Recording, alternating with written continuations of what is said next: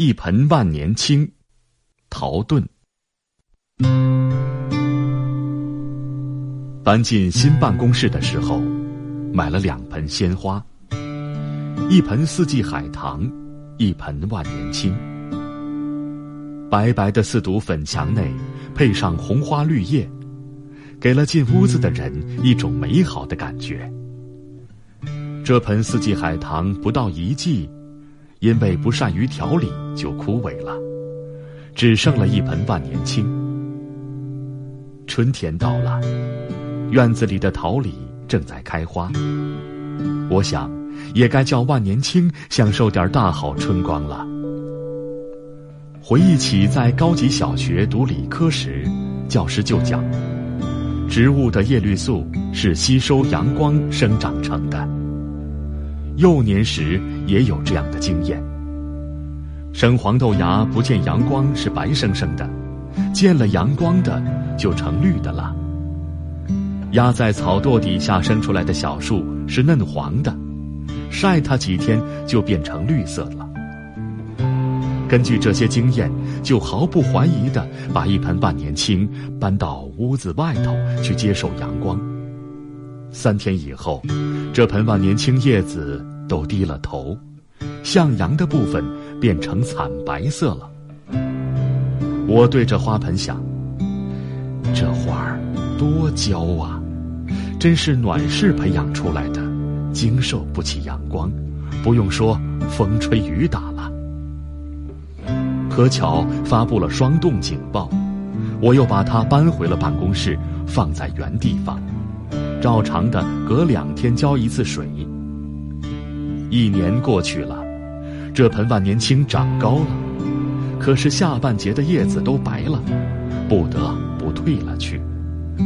剩下的叶子还和才买来的时候差不多，挑在几根高杆上，很不美观。问题的解决是偶然的，我到一家花店。一位顾客和一位售货员为了一盆万年青发生了争执。顾客说：“你们卖的花有毛病，我拿到家去五天就坏了。我拔出来看了看，没有根怎么能活呢？”售货员反问道：“你让它晒了太阳是不是？”顾客反驳说：“花草还能不喜欢阳光吗？”这位养花有经验的售货员笑了，解释说：“万年青是不喜欢阳光的，晒久了叶子就发白，有根没有根倒没关系。”说着，他把一盆在身旁长得很茂密的万年青拔出一株来给顾客看，也是没有根，连拔了三株都没有根，又照原样插在盆里，说道。过些日子会生根的。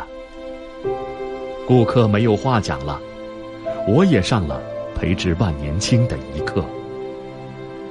回来以后，把一盆长得高高的万年青都截断，上节插在另一个盆里。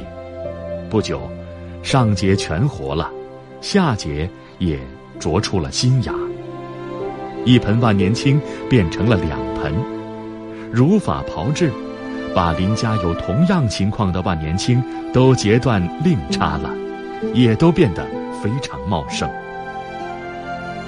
万年青有万年青的生长规律，违背它的生长规律去培植它，让它多享受了阳光，它是享受不了的。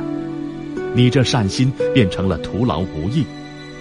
虽曰爱之，其实害之。培植不好，又不去请教花师。只有任其憔悴了。如果不是碰上了花店的一场争执，知道了它的生长规律，这一盆万年青，不但不会变成两盆三盆，恐怕是弃置在一边，不再过问，久而久之，也就枯死了，岂不冤哉？